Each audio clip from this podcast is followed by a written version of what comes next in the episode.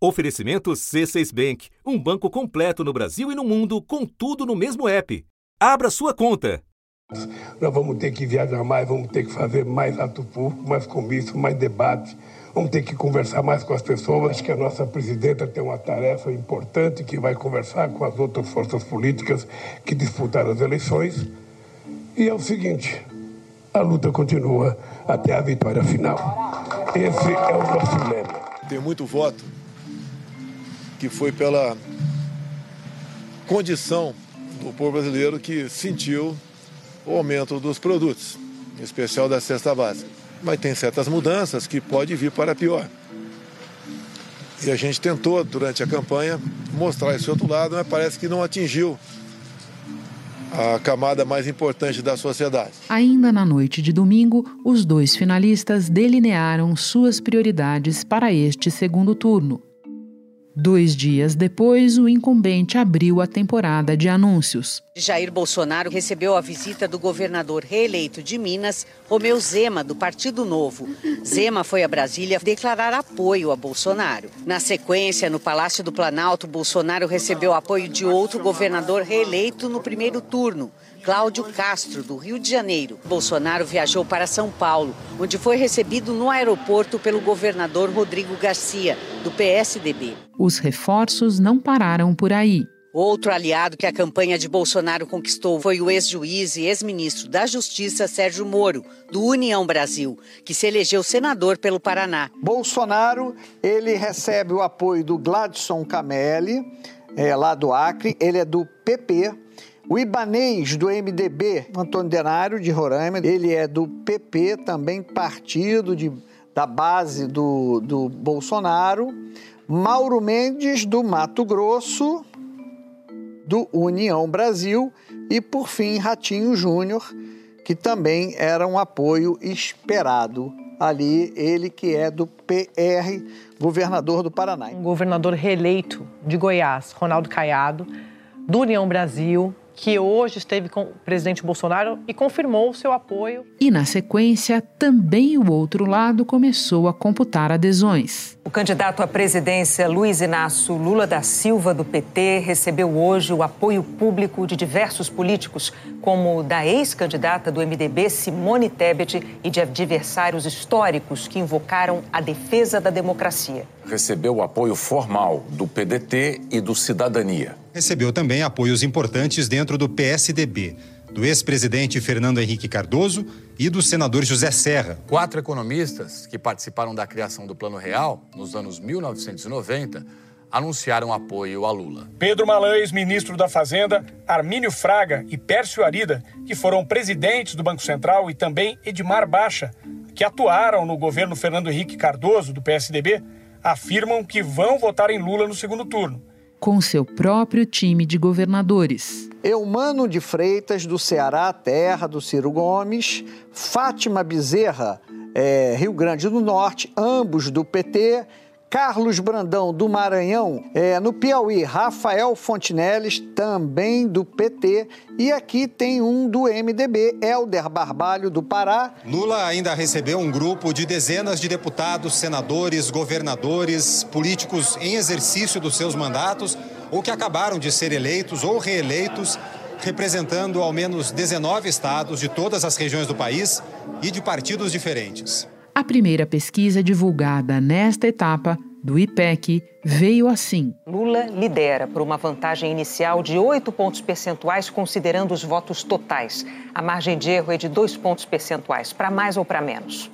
Lula, do PT, tem 51% das intenções de voto. Bolsonaro aparece com 43%. Luiz Inácio Lula da Silva tem 55% dos votos válidos. Jair Bolsonaro tem 45% dos votos válidos. E agora eles têm pela frente pouco mais de três semanas de confronto direto. E vai ser importante, porque vai ser a primeira chance da gente fazer um debate tete a tete com o presidente da República, sabe, para saber sabe se ele vai continuar contando mentiras ou se vai, pelo menos uma vez na vida, falar a verdade com o povo brasileiro. Então tem muita coisa a apresentar, melhor agora, com um tempo igual entre o, os concorrentes. Logicamente que deve ter debate, deve continuar a sabatina, a gente vai continuar participando é, desses eventos. Da redação do G1, eu sou Renata Loprete e o assunto hoje é a largada do segundo turno da eleição presidencial. Um episódio para avaliar o peso de apoios, falas e gestos de cada um rumo ao 30 de outubro. Minha parceira nesta conversa é Maria Cristina Fernandes, colunista do jornal Valor Econômico e comentarista da Rádio CBN. Sexta-feira, 7 de outubro. Maria Cristina, no primeiro movimento do segundo turno, o presidente Jair Bolsonaro foi muito rápido para amarrar os apoios dos governadores dos três maiores colégios eleitorais do país. De lá para cá, o ex-presidente Lula também recebeu apoios relevantes. De que maneira eles reorganizam a corrida a partir de agora? Como você disse, de fato, eh, o presidente Jair Bolsonaro saiu à frente, até porque ele tem um caminho mais longo para percorrer, né, dada a distância que o separou do ex-presidente Lula no primeiro turno. O ex-presidente Luiz Inácio Lula da Silva, do PT, teve a maior votação, 48,43% do total, contra 43,2% do presidente Jair Bolsonaro, do PL. Ele saiu à frente, conseguindo consolidar o apoio dos três governadores dos três maiores estados do país. É, no balanço, hoje, é, dos governadores que já foram eleitos, né, Bolsonaro tem o apoio de nove e Lula tem o apoio de seis. Esses apoios contam, Renata, como você sabe muito bem, porque a política se move pela expectativa de poder. Né? Então, são governadores já eleitos que vão mandar pelo menos por quatro anos nos seus estados. Né? Bolsonaro fechou Cláudio Castro, Romeu Zema, Ratinho Júnior, Ibanez Rocha, Ronaldo Caiado, Gladson Cameli, Mauro Mendes, Antônio Denário e Vanderlei Barbosa. Temos aí nove estados e Lula é, tem o apoio, além dos três do PT, Fátima Bezerra, Rafael Fonteles e Eumano Freitas, também o Carlos Brandão no Maranhão, Helder Barbalho no Pará e o Clécio Luiz no Amapá. Nos 12 estados em que há um segundo turno, a situação é um pouquinho mais intricada. Vou ficar só nesses, nos três maiores estados. Há palanques em que a polarização é mais do que clara, né? que é o caso de São Paulo. Né? Bolsonaro vai grudar em Tarcísio Freitas e Lula em Fernando Haddad. E Bolsonaro supostamente sai à frente porque Tarcísio Freitas passou para o segundo turno em, em melhor posicionado que o Haddad. Agora, o Bolsonaro não vai conseguir fazer a mesma coisa na Bahia, com a Semineto, que disputa contra um candidato do PT, porque lá Lula ganhou muito folgado. Então, eh, se o Assemineto eh, colar no Bolsonaro, ele pode ter prejuízo eleitoral. E o Rio Grande do Sul, que é o terceiro desses grandes colégios eleitorais que estão em jogo, a situação é ainda mais complicada, porque o PT está fora da disputa lá, mas o candidato do PSDB vai precisar do apoio do PT, até porque o candidato petista lá quase que tira a vaga do, do Leite, né, para enfrentar o candidato de Bolsonaro. Mas é, Lula ele, ele vai precisar desse apoio e Lula quer o apoio do PSDB em alguns colégios eleitorais, né? Em São Paulo ficou complicado por conta da situação do Rodrigo Garcia. Em Pernambuco a coisa também está complicada porque lá o PT está fora, mas tem uma candidata da coligação que enfrenta o PSDB, que é Marília Reis enfrentando a Raquel Lira. Eu adoraria conversar com você hoje, Maria Cristina, sobre todos os palanques. Parar um pouquinho, por exemplo, para analisar a difícil situação do Eduardo Leite, que precisa, sim, do apoio dos petistas por outro lado, se ele aparece com os petistas na foto, num estado em que o bolsonarismo está em tanta vantagem, a vida dele fica praticamente inviável, mas enfim, precisamos de vários episódios para falar sobre isso. Eu agora queria te ouvir sobre um outro tipo de apoio o apoio anunciado por Simone Tebet a Lula, tendo sido ela a terceira mais votada na primeira etapa. A gente sempre informa que apoio não é garantia de transferência de voto, mas do ponto de vista simbólico e de peso político, o que é que representa a Simone com Lula? Simone Tebet, ela não teve uma votação espetacular, né? Mas eu acho que ela cresceu durante a campanha pelo comportamento que ela teve na eleição. É, um comportamento destemido, assumido, enfrentando é, os seus oponentes, principalmente o presidente Jair Bolsonaro, é, nos debates.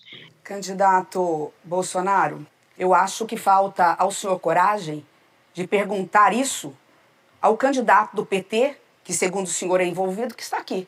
E vamos tratar do Brasil, vamos tratar do problema da fome que Vossa Excelência, como presidente da República, diz que não tem. Muito firme nas suas posições, ela angariou ali a simpatia do eleitorado feminino, que é um eleitorado que já está em Lula, mas ela ali pegou um eleitorado feminino é, antipetista, que ela pode trazer para o Lula, e por essa firmeza, digamos assim, que ela teve durante toda a campanha, eu acho que ela tem mais chance de fidelizar o seu eleitor do que, por exemplo, o, o, o Ciro, que deu um apoio muito envergonhado ao Lula, né? nem o nome dele citou. Sim. E eu gravo esse vídeo para dizer que acompanho a decisão do meu partido, o PDT frente às circunstâncias, é a última saída. Então, eu acho que é um, é um apoio importante, especialmente se ela for viajar com Lula. Ela é do Centro-Oeste, ela é de um estado do agronegócio, que é o Mato Grosso do Sul, uma região, o Centro-Oeste, em que o Lula perdeu e perdeu por, por larga margem. Então, eu acho que ela agrega no setor, no agronegócio, ela agrega no público feminino e ela agrega junto a um, a um eleitorado que ainda cultiva o antipetismo por conta de corrupção, por conta de duvidar aí da, da condução econômica do, do, do Lula. Espera só um pouquinho que eu já retomo a conversa com a Maria Cristina. Com o C6 Bank, você está no topo da experiência que um banco pode te oferecer. Você tem tudo para sua vida financeira no mesmo app, no Brasil e no mundo todo a primeira conta global do país e atendimento personalizado, além de uma plataforma de investimentos em real e dólar com produtos exclusivos oferecidos pelo C6 em parceria com o JP Morgan Asset Management. Quer aproveitar hoje o que os outros bancos só vão oferecer amanhã? Conheça o C6 Bank. Tá esperando o quê? C6 Bank. Quero voltar para o lado de Jair Bolsonaro um pouco. Como a gente disse, ele fez alguns movimentos muito rápidos e um dos que me chamaram a atenção foi a reconciliação pública, digamos, dele com o lavajatismo, expresso nas boas palavras sobre o ex-desafeto Sérgio Moro, sobre a eleição do Deltan Dallagnol para a Câmara. Que significado você viu aí, Maria Cristina? são três personagens, né, principalmente dois deles, o Sérgio Moro, Deltan Dallagnol e a esposa do Sérgio Moro, a Rosângela Moro, que se elegeu aqui em São Paulo para a Câmara dos Deputados. Eles já eleitos, né, a gente há de se perguntar por que, que eles apoiam Bolsonaro uma vez que já os votos eles já o conseguiram. Eles chegam algum, ao Congresso com algumas ambições e lá encontrarão alguns egressos da antiga bancada lavajatista de 2018. É, se Bolsonaro se reeleger, esses futuros parlamentares vão tocar fogo nos conflitos entre o presidente e o Supremo. Né? A gente deve lembrar que Bolsonaro consegue angariar aí, é, magnetizar uma parte do eleitorado brasileiro, uma parte da população brasileira é, contra o judiciário. Esse discurso dele contra o judiciário e ele consegue mover é, é segmentos importantes do, da sociedade com esse discurso. Dizer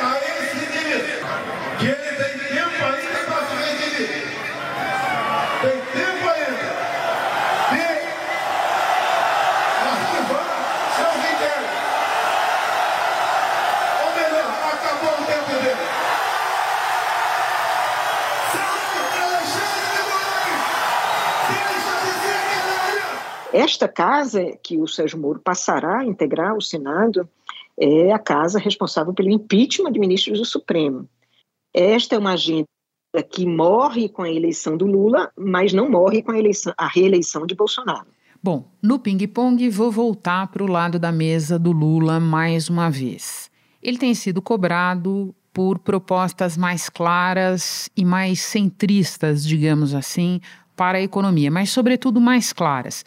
Essa cobrança aumentou, Maria Cristina, você sabe, diante do fato de que a diferença dele para o Bolsonaro foi mais estreita do que se esperava. Você acha que ele cederá a essa cobrança, fará algum tipo de sinalização? O que é que você vê pela frente nas próximas semanas nessa questão do PT e da economia num eventual novo governo Lula? As duas principais cobranças que se fazem ao Lula, principalmente este eleitorado, eh, este entorno da Simone Tebet, o nome para a economia e qual é a âncora fiscal de um eventual governo Lula. A questão que eu acho que a gente deve se colocar é o seguinte: Lula conseguiu, com a Simone e com a grife do Plano Real, vamos lembrar que é, os principais economistas do Plano Real aderiram Plano Real está quase inteiro na candidatura do Lula. Arminio Fraga, Pedro Malan, Edmar Baixa, Pécio Arida e André Lara Rezende, que já tinham dado apoio no primeiro turno. A campanha também ganhou a adesão de quatro economistas que participaram da criação do Plano Real, responsável pela estabilização da economia brasileira e combate à hiperinflação a partir de 1994. Todos atuaram no governo de Fernando Henrique Cardoso, do PSDB. Em nota, eles afirmaram que vão votar em Lula no segundo turno e que têm expectativa de uma condução responsável da economia. É um voto anti-Bolsonaro e é um voto que busca preservar as bases de funcionamento da economia no longo prazo. Inúmeros investidores simplesmente pararam de investir em Brasil. Não? porque o Brasil tem ameaças à democracia, porque o Brasil destrói a Amazônia. Então, tendo conseguido já o apoio da grife do Plano Real, da Simone, do ex-presidente Fernando Henrique Cardoso e de grande parte do seu ministério, a troco de que ele entregaria essas duas demandas. Você está falando com um cidadão que já foi candidato a presidente em 89, 94, 98, 2002, 2006 Nunca ninguém me pediu para indicar ministério antes. Olha, se eu tenho dez economistas aqui, eu indico um, eu vou conquistar um e perder nove. Por quê? Qual é o problema de Lula entregar o nome do ministro da Economia? Primeiro que a gente não sabe se ele já tem. E depois que, na, no momento em que ele entregar o nome, o foco sai dele e vai para essa pessoa. Recairá sobre esta pessoa todos os questionamentos de como é que tudo que está sendo prometido na eleição é, vai ser entregue. Né? E esta é, é, isso que o político faz na, na campanha, é convencer o eleitor de que ele será capaz, uma vez eleito, de manejar os instrumentos capazes de conciliar as promessas com as condições reais de governo. No segundo turno, é, é, é aritmética ali na ponta do lápis. Quantos votos ele ganha com a âncora fiscal do governo dele. E, e eu me pergunto se o eleitor de Simone Tebet vai aderir ao Lula se ficar eh, definida a âncora fiscal ou o nome do ministro da Economia, ou se o Lula, por exemplo, for mais específico sobre as propostas de combate à corrupção. Porque vamos lembrar o que, que aconteceu. Todos nós fomos surpreendidos pela votação do presidente Jair Bolsonaro no, no, no primeiro turno. E, e ali eh, pela avaliação de pessoas em quem eu confio, que conhecem número, conhece pesquisa, o que aconteceu na reta final, principalmente em São Paulo, que é o maior eleitorado do país, você tinha ali 20% de indecisos que viram a perspectiva de o Lula poder fechar em primeiro turno e correram Lula não, o PT não, e correram para o Bolsonaro. Isso aí, é, o motor disso é antipetismo. E o motor do antipetismo é a velha saga da corrupção. Qual é a proposta objetiva do PT? Então eu me pergunto, entre os dois, entre a âncora fiscal e um, um programa detalhado de combate à corrupção, o que convence mais, dado o volume de antipetismo que sobrevive?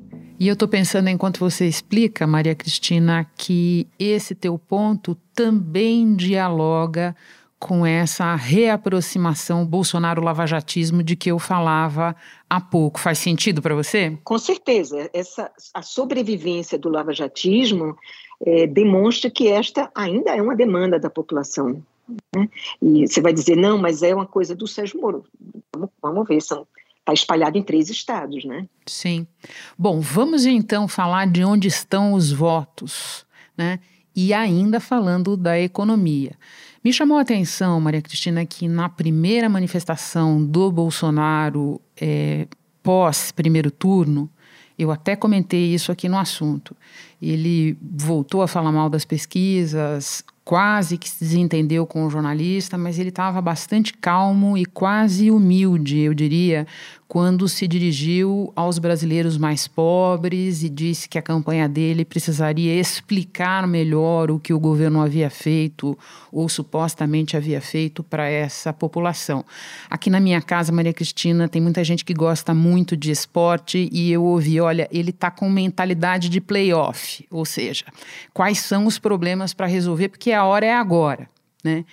Considerando a parceria entre Bolsonaro e a dupla Ciro Nogueira, Arthur Lira, eles já mudaram a Constituição para fazer de tudo nessa seara eleitoral. O quanto ele ainda tem arsenal para tentar atingir os brasileiros mais pobres e atrair esse eleitorado na reta final? Ele girou realmente essa metralhadora aí nas vésperas do primeiro turno e continuou girando depois que as urnas fecharam, né, Renata? Assim, o aumento do Auxílio Brasil já veio há meses. Há cinco dias do primeiro turno, ele aprovou, é, ele regulamentou a, as regras do consignado para o Auxílio Brasil, né? Depois do segundo turno, ele prometeu o 13 terceiro para as casas chefiadas por mulheres. Conversamos sobre o trabalho do governo junto às mulheres do Brasil, mais de 70 proposituras sancionadas por nós em defesa das mulheres. Ele antecipou o calendário e ele incluiu mais 500 mil beneficiários na, na, no Bolsa Família, supostamente zerando a fila. Agora, se tem uma, um recado que a, as urnas deram, e esse eu acho que é inequívoco, é que pobre não vende seu voto. E hoje o valor não nos deixa mentir, porque a manchete do jornal conta que de os mil municípios com mais beneficiários do Auxílio Brasil, Bolsonaro ganhou em apenas 31. Em 2018, ele havia ganho em 25. Então, tudo isso ele acrescentou a ele, digamos assim, seis municípios. E esses últimos dias, ele, eu acho que fez uma declaração que pode lhe custar muitos votos. Você se refere é, a um, aquela live em que ele se referiu aos estados do Nordeste, é isso? Exatamente. Lula venceu em nove dos dez estados com maior taxa de analfabetismo. Você sabe quais são os estados? Do nosso Nordeste. Não é só taxa de analfabetismo alta, por isso que o Nordeste está atrás de quase todos os índices, de quanto outros estados. Eu acho que é uma, é uma declaração que realmente pode lhe custar votos além do Nordeste, uma região que, onde ele aumentou sua votação é, em, agora, no dia 2 de outubro, em relação a 2018, em um milhão de votos. Ele realmente é, mexeu nos brios de uma região inteira que ultrapassa os limites dos estados. Era isso que eu ia te falar, até porque os nordestinos não estão só no Nordeste, o que me traz de volta para um ponto do início da nossa conversa. Nós falávamos dos estados maiores, falávamos de São Paulo, o próprio Lula considera definidor para a vitória ou para a derrota o que vai acontecer em São Paulo. E se o primeiro turno mostrou alguma coisa, e 2018 já tinha mostrado, Maria Cristina, é que não existe mais o Tucanistão. O que existe é um interior de São Paulo que talvez seja o maior bolsonaristão do país. Como é que você enxerga a disputa no maior estado? É, a importância de São Paulo nessa eleição é mais do que aritmética, é mais do que o fato de se tratar do maior colégio eleitoral do país. Eu acho que aqui em São Paulo, além de Bolsonaro, está claro aí que é, Bolsonaro avançou mais do que o PT, mais do que o Lula, para ocupar o espaço que um dia foi é, do PSDB. São Paulo representa hoje esse espírito do bolsonarismo que, depois de quatro anos, ele conseguiu, digamos assim, aglutinar junto a uma parcela importante do eleitorado. É, e, e, que espírito é esse? É, é esse espírito de que, olha, é, da minha vida cuido eu. Só não se mete, se o Estado não atrapalhar, eu cuido da minha vida. Eu acho que esse resultado que o é, a equipe do, do Valor Data é, descobriu para a gente de Bolsonaro, se a eleição fosse nos, nos municípios que tiveram é, a média de mortalidade por Covid acima da média brasileira, ele teria sido eleito no primeiro turno com 66% dos votos. É, isso revela, assim, a, a ojeriza, na minha interpretação, a ojeriza dessa população ao, ao confinamento, a, as regras que os governadores e os prefeitos, a muito custo, conseguiram que prevalecessem. Então, é uma, eu acho que é uma resistência a, a, interferência do, do, Estado que, vamos combinar, em muitos aspectos e por, por décadas a fio, tem sido uma interferência eh, em muitos aspectos com a dificuldade de, da mediação do bem comum, sabe, Renata? E no Estado de São Paulo, eu acho que tem uma coisa muito particular. Tem um publicitário, o, Atila Francucci, que já fez muita campanha aqui no Estado de São Paulo, que ele tem uma definição que eu acho perfeita sobre como é que se divide o Estado. Ele diz o seguinte: a, a capital é, é, a pessoa física.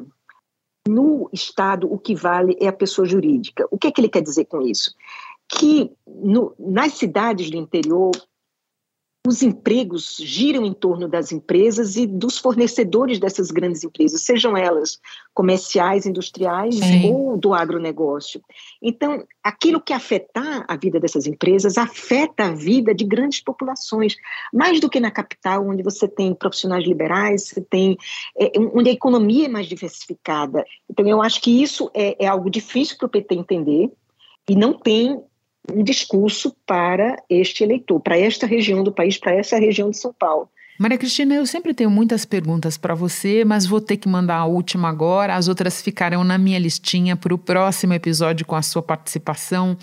Nessa mentalidade bolsonarista que você descreveu, onde você coloca a discussão sobre costumes e religião que a campanha do presidente claramente está querendo transformar em tônica do segundo turno. O que é que o Lula estaria fazendo se entrasse fundo nessa seara? Eu acho que é uma cilada, viu, Renata? É, porque não, não são os costumes que, que estão empatando a vida das pessoas. A vida das pessoas está empatada pela vida real, pela, pela falta de emprego, pela fome, pela educação.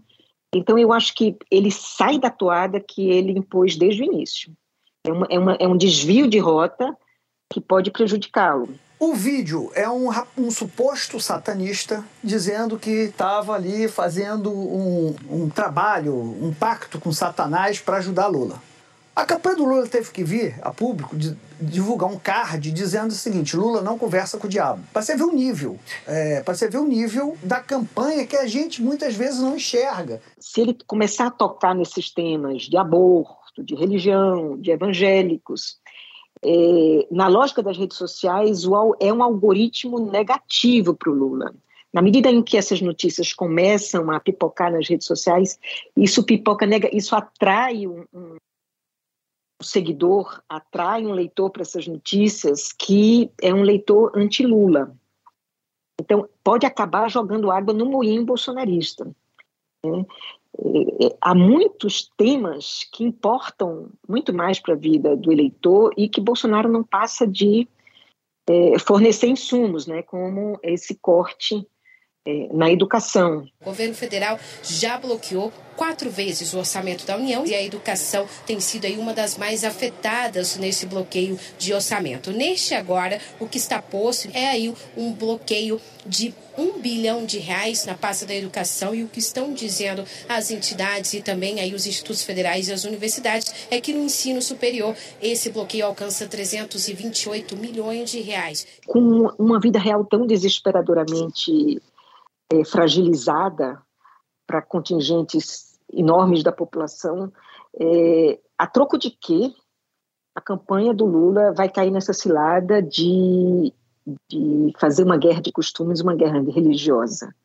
É, é, cair na cilada, é entrar no jogo do Bolsonaro. Maria Cristina, como eu disse, sobraram várias perguntas, mas o pessoal do podcast não vai me deixar fazer, por isso eu espero que esta tenha sido a primeira das suas participações neste segundo turno. Eu quero repetir a dose antes do dia 30. Bom trabalho para você até lá. Bom trabalho, Renata. O prazer foi meu. Este foi o assunto podcast diário disponível no G1, no Globoplay ou na sua plataforma de áudio preferida. Vale a pena seguir o podcast na Amazon ou no Spotify, assinar no Apple Podcasts, se inscrever no Google Podcasts ou no Castbox e favoritar na Deezer. Assim você recebe uma notificação sempre que tiver novo episódio.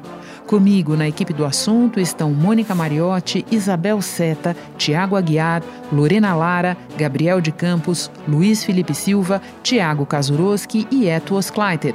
Eu sou Renata Loprete e fico por aqui. Até o próximo assunto.